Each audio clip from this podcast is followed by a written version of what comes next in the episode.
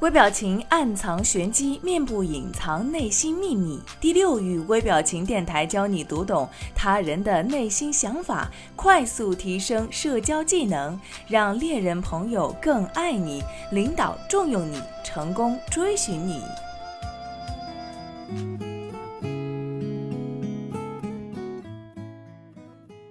各位好，我是千堂。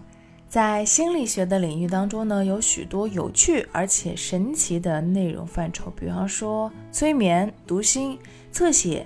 那一看到这些名词呢，就能够让大众浮想联翩，有一种哇高深莫测、很神秘的感觉。那其中有一个叫做微表情的名词，更是深深地镶嵌在我们的生活当中，与人的关系也是密不可分。那微表情之所以能够吸引大多数人的注意，是因为它能够帮助我们去捕捉对方真实的情感，从而更好的去处理人与人之间的关系。更重要的是什么呢？相对于啊催眠等技术来讲，学会看人的微表情，能够更容易被大家去理解和在实际生活当中去应用和接受。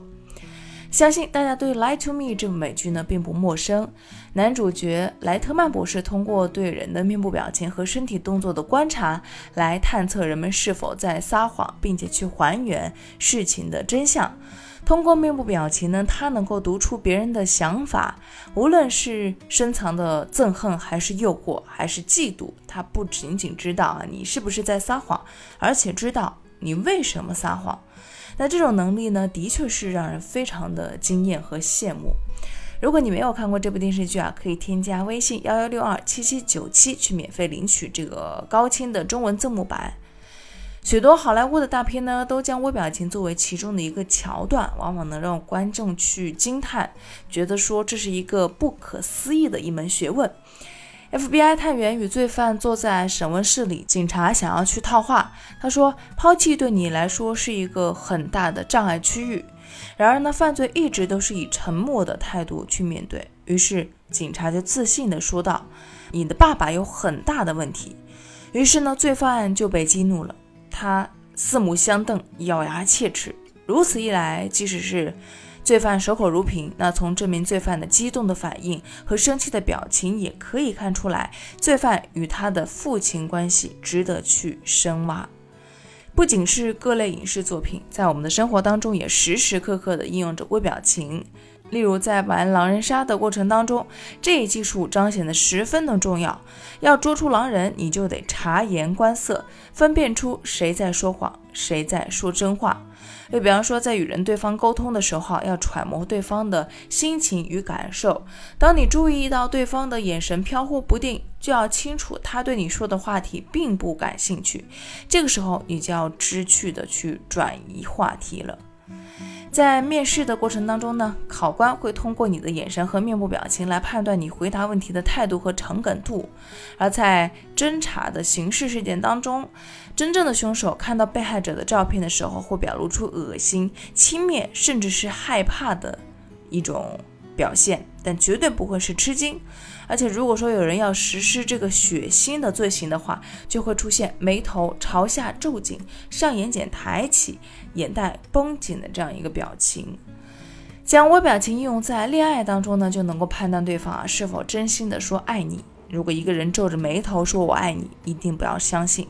如果一个人的表情并非发自内心，他一般会把脸部的肌肉啊运动集中在嘴巴的部分，而说谎者一般语言和表情。就相互矛盾了。微表情呢，作为一种非语言线索啊，能够帮助我们去识别他人的谎言。它从人类的本能去出发，不受思想的控制，无法掩饰，也不能伪装。人们遇到有效的刺激之后呢，第一瞬间就会出现微表情，即使是他想伪装，也只能够出现在微表情之后。因此，以微表情为代表的微反应呢，是个人内心想法的忠实的呈现，也是了解一个人内心真实想法的最准确的一个线索。最后呢，还要值得注意的是啊，不仅要去观察到微表情，还要了解到微表情背后的意图。比方说，你通过微表情去判断对方在说谎，你还要进一步了解到对方为什么会说谎，而不是说忙着揭穿对方正在说谎的事实。有的时候呢，谎言也是善意的，有时候说谎也会让人感到快乐。善意的谎言能够化解许多的不便。好了，说了这么多呢，今天的微表情又要到结束的尾声了。感谢你的收听，这里是微表情与读心术，我是千堂，下一期我们再见吧。如果你渴望暴增你的读心阅人数，瞬间看出他人的内心世界的动态，那么请马上添加赵世涛老师的微信五六零零二四零七，免费领取微表情读心术精华课程。这个课程将教会你如何从入门到精通，彻底掌握读脸识人心的有效方法。特别提醒一下，由于精力有限，我们最多分享给前五十位朋友。马上添加赵世涛老师的微信：五六零零二四零七，领取吧。